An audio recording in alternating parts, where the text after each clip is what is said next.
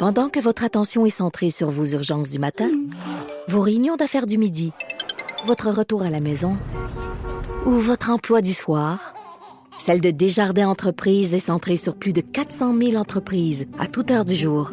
Grâce à notre connaissance des secteurs d'activité et à notre accompagnement spécialisé, nous aidons les entrepreneurs à relever chaque défi pour qu'ils puissent rester centrés sur ce qui compte, le développement de leur entreprise. Franchement dit. Avec Jonathan Trudeau. Et Maude Boutet. Bon, excellent travail du bureau euh, d'enquête et du collègue Félix Séguin ce matin qui nous présente euh, Guy Huot. Guy Ouais. Huot, un employé, un architecte d'Hydro-Québec, un grand champion celui-là. Oui, écoute, c'est l'entrepreneur en construction André Dansereau qui euh, le dénonce donc ce matin. Lui affirme que lui et ses associés ont remis 30 000 dollars pour corrompre ce fonctionnaire-là depuis 17 ans. En échange de quoi, ce fameux Guy Huot les aidait à faire de bonnes affaires avec Hydro-Québec.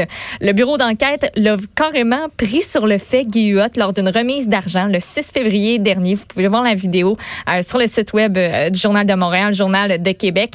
Puis, ben, questionné par le bureau, le bureau d'enquête, sans savoir que cette rencontre-là au restaurant où il y avait eu remise d'enveloppe qui contenait 3500 dollars avait été filmée, Guy Huot a reconnu s'être rendu là, mais a nié complètement avoir euh, reçu de l'argent. Il a dû faire euh, le saut ce matin en voyant sa photo en une du journal. Hydro-Québec qui a pas tardé à réagir et qui l'a suspendu donc sans solde et qui a également euh, pris contact avec l'UPAC. On va en parler justement avec le chef des affaires publiques et des relations avec les médias pour Hydro-Québec, Marc-Antoine Pouliot. Bonjour, Monsieur Pouliot. Oui, bonjour.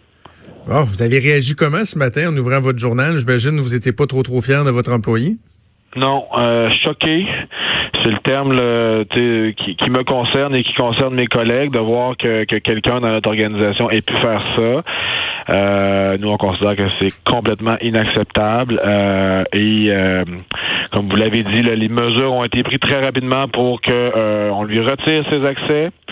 Euh, qu'il puisse pas accéder à son bureau, on l'a suspendu sans solde et euh, on a protégé tout le matériel qui pourra servir éventuellement à l'enquête de, de l'UPAC, qui en est maintenant euh, responsable et avec qui on va collaborer pleinement pour nous assurer que toutes les personnes qui ont commis des malversations en subissent les conséquences. À quel moment vous avez été mis au courant, les gens chez Hydro-Québec, euh, de ce travail-là du bureau d'enquête? Parce qu'il me semble, j'écoutais le collègue Félix Séguin ce matin avec Benoît Dutr- Dutrisac qui disait que vous vouliez attendre de voir euh, concrètement les, al- les allégations, ce qu'il y avait.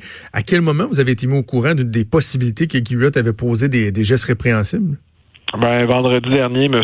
Seguin nous a contactés pour nous demander si nous avions des enquêtes en cours impliquant euh, des architectes là, à notre service. Euh, et vendredi, on a fait les vérifications pour euh, lui répondre. La réponse, elle était non. Il n'y avait pas euh, d'enquête en cours. Et hier après-midi, on a, moi, j'ai reparlé avec M. Séguin, qui m'a alors euh, donné l'ensemble des informations euh, sur le dossier. Donc, on l'a su là, dans le détail euh, hier en après-midi. Est-ce que Et, et vous... donc, euh, et donc, euh, mais, mais, mais cela dit, on n'avait pas le nom, on n'avait pas le, les, je dis qu'on avait les détails, mais on n'avait pas l'ensemble des informations. On avait le contexte général et le fait que euh, quelqu'un avait été pris euh, avec une caméra cachée. Là. Alors, dès qu'on a eu le, le- vraiment les informations plus précises, on a pu réagir avec euh, davantage d'informations et surtout euh, lancer l'enquête là de façon officielle. là.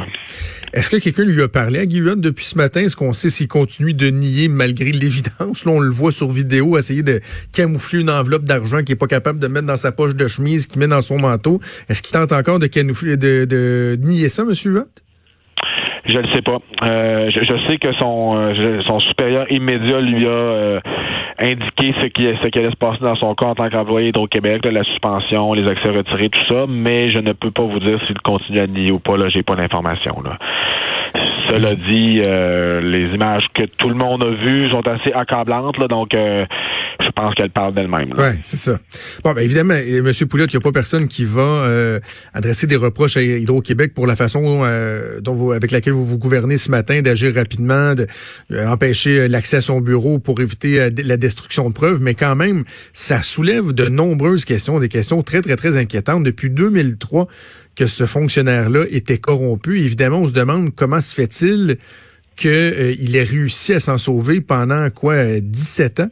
Sans qu'Hydro-Québec puisse euh, voir passer quoi que ce soit. Est-ce qu'il y a lieu de se poser des questions sur les processus en place, par exemple? On va tout, euh, on va euh, retourner toutes les pierres dans ce dossier-là, soyez-en assurés. On a des processus en place, on en a des dizaines. Vous, vous aimeriez pas ça que je vous les lise, vous trouveriez ça vraiment plate, là, des codes de conduite, des normes, on en a plein là.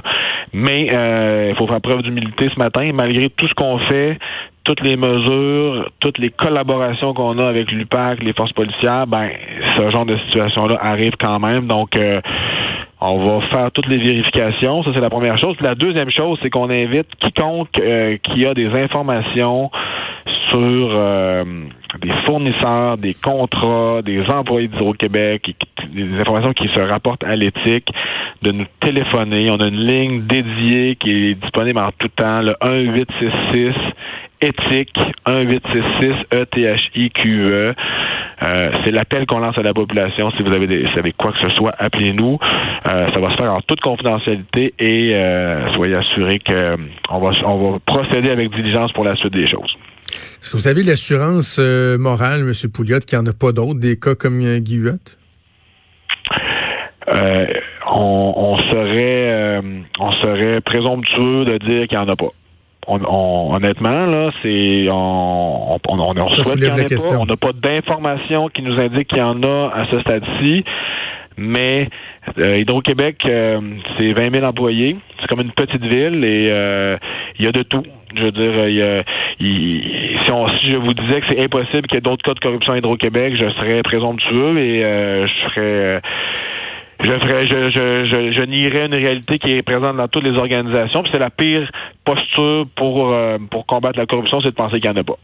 Ben, il y, a, plusieurs personnes, Monsieur euh, Pouliot, qui se disent que dans le, contexte de la commission Charbonneau, il aurait fallu se pencher davantage sur Hydro-Québec. Puis la, la, question, c'est pas de regarder les plus hauts dirigeants puis de se dire que ces gens-là ont des torts, mais de regarder ce qui se passait plus bas. Est-ce que ça aurait pas été de rendre service euh, à Hydro-Québec que d'analyser davantage ce qui se passait à l'intérieur de vos murs dans un contexte comme celui qu'on a connu avec la commission Charbonneau?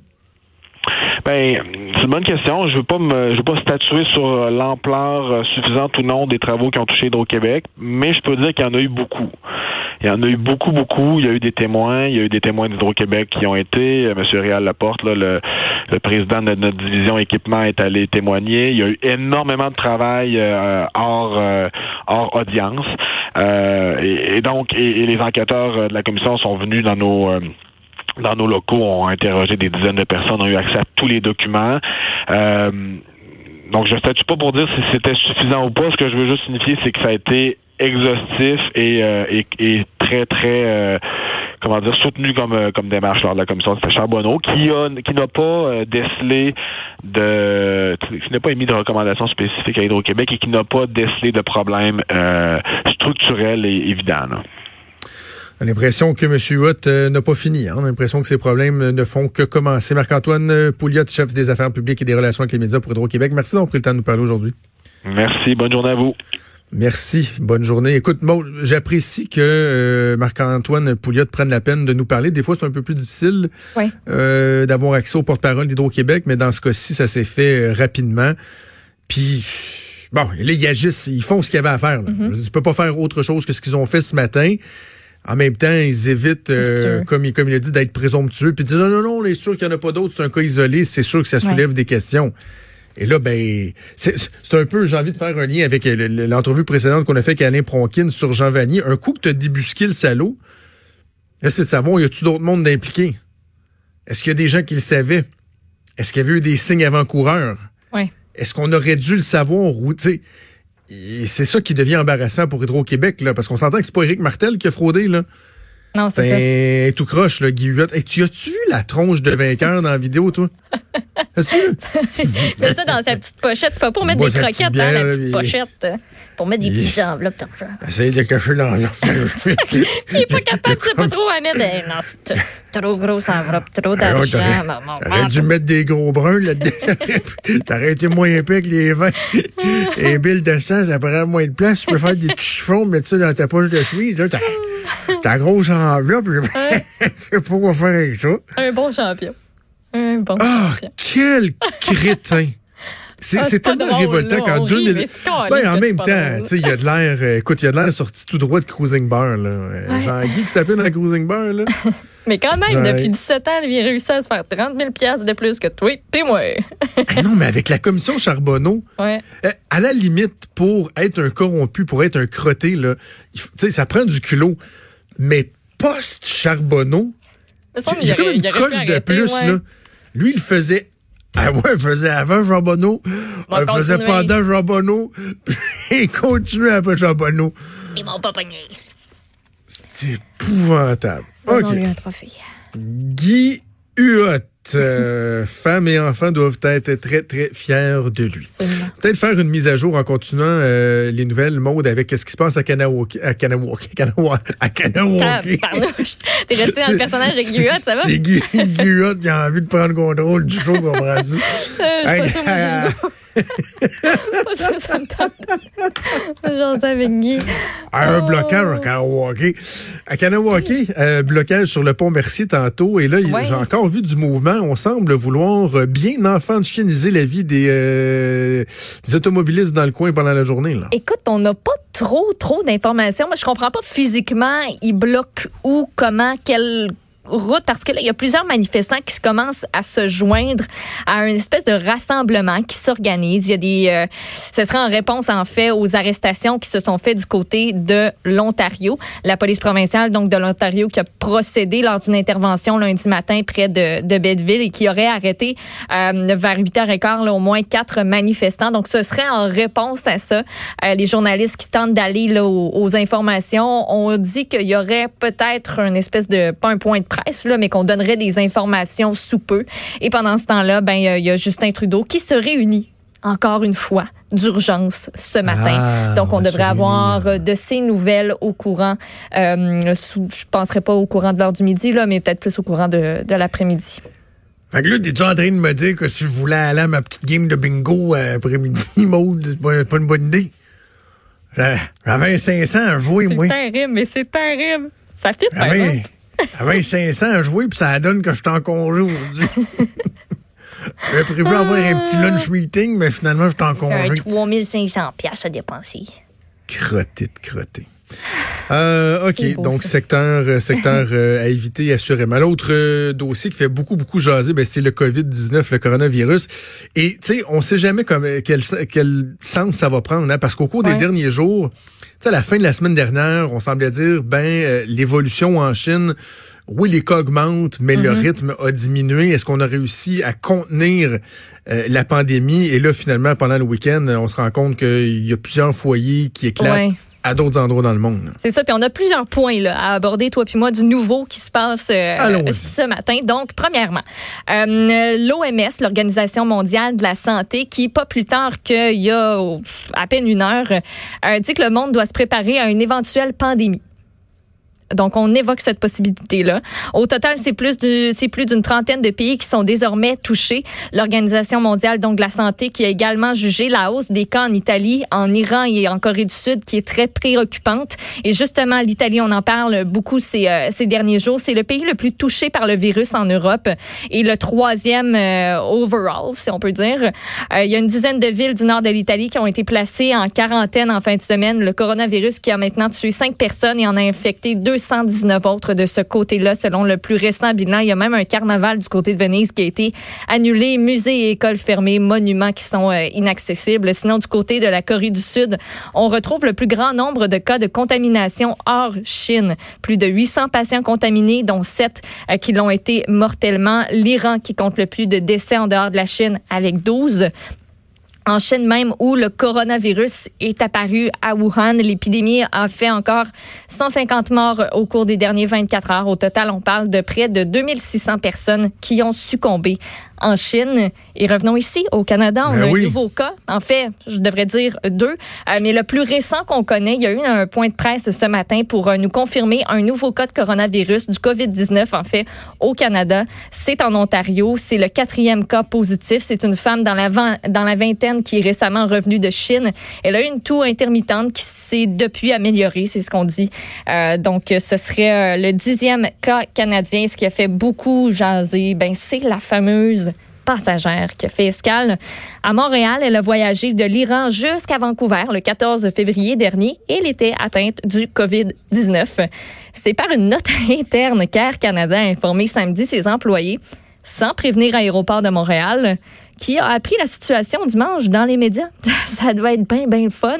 Air. Canada a été avisé samedi que la passagère avait reçu un résultat positif à son test de dépistage. On dit qu'elle souffrait de tout sèche avant de monter à bord à Montréal. On dit aussi qu'elle a connu de légers symptômes pseudo-grippaux et qu'elle s'est donc dirigée vers un hôpital de Vancouver pour se faire traiter. Elle a été évaluée, renvoyée chez elle où elle euh, subit les foudres du COVID-19. Le Centre de contrôle des maladies de la Colombie-Britannique va juste contacter euh, l'équipage qui desservait, ça c'est très critiqué euh, par beaucoup de spécialistes, parce qu'on va contacter seulement l'équipage qui desservait la section concernée de l'avion et les passagers qui occupaient un siège sur les trois rangées situées Ben oui. immédiatement devant ou derrière la passagère porteuse du virus. Mettons que toi, t'étais quatre, quatre rangées en arrière. Puis tu sais, mettons que la fille pense pas tout le vol assise à sa place, qu'elle se lève, qu'elle va aux toilettes, qu'elle touche Ouais. un banc, qu'elle touche, tu sais, qu'elle se lave les mains, qu'elle toi, dix qu'elle rangées tousse. plus loin, là. Ben, on s'entend que l'environnement euh, d'un avion, c'est très, euh, c'est très reclus et que c'est pas mal C'est même fermé. air qui euh, circule, toutes les, ça circule, l'air il circule dans Oui. l'avion tout le long du vol. Euh, donc, euh, c'est ça, plusieurs experts qui, euh, qui disent, ben ça n'a pas de bon sens. Moi, j'aimerais ça que tout le monde soit averti. Et si j'étais un passager, j'aimerais ça euh, le savoir. On sait toujours pas les numéros des vols à bord desquels la femme a été passagère. Donc, si ça vous tentait de savoir, vous pouvez pas. Et euh, il n'y a pas de mise en quarantaine qui est prévue non plus pour le personnel qui était à bord, ni pour euh, les passagers. La compagnie qui attend les recommandations de l'Agence de santé. Air Canada toujours proactif. D'ailleurs, je vole sur les ailes d'Air Canada dimanche matin. ça Oh, me le tente fun. beaucoup, beaucoup, Ben, beaucoup. J'espère que tu n'auras pas de problème et que tu n'auras pas besoin de leur parler parce qu'ils répondent pas baba. OK, OK. Hey, je m'excuse, je disais Jean-Guy dans Cruising Bar. Je disais que euh, Guy Huot me faisait penser à Jean-Guy. C'est Hein? Gérard. C'est Gérard, OK? Un petit bout de la semaine passée, un petit bout de cette semaine. euh, La Oui. semaine prochaine, on devrait achever. Lâche pas mon Gérard. Lâche pas mon Gérard. Ah. Oui. Salutations à ce champion. Merci, Maud. On va faire une pause. On.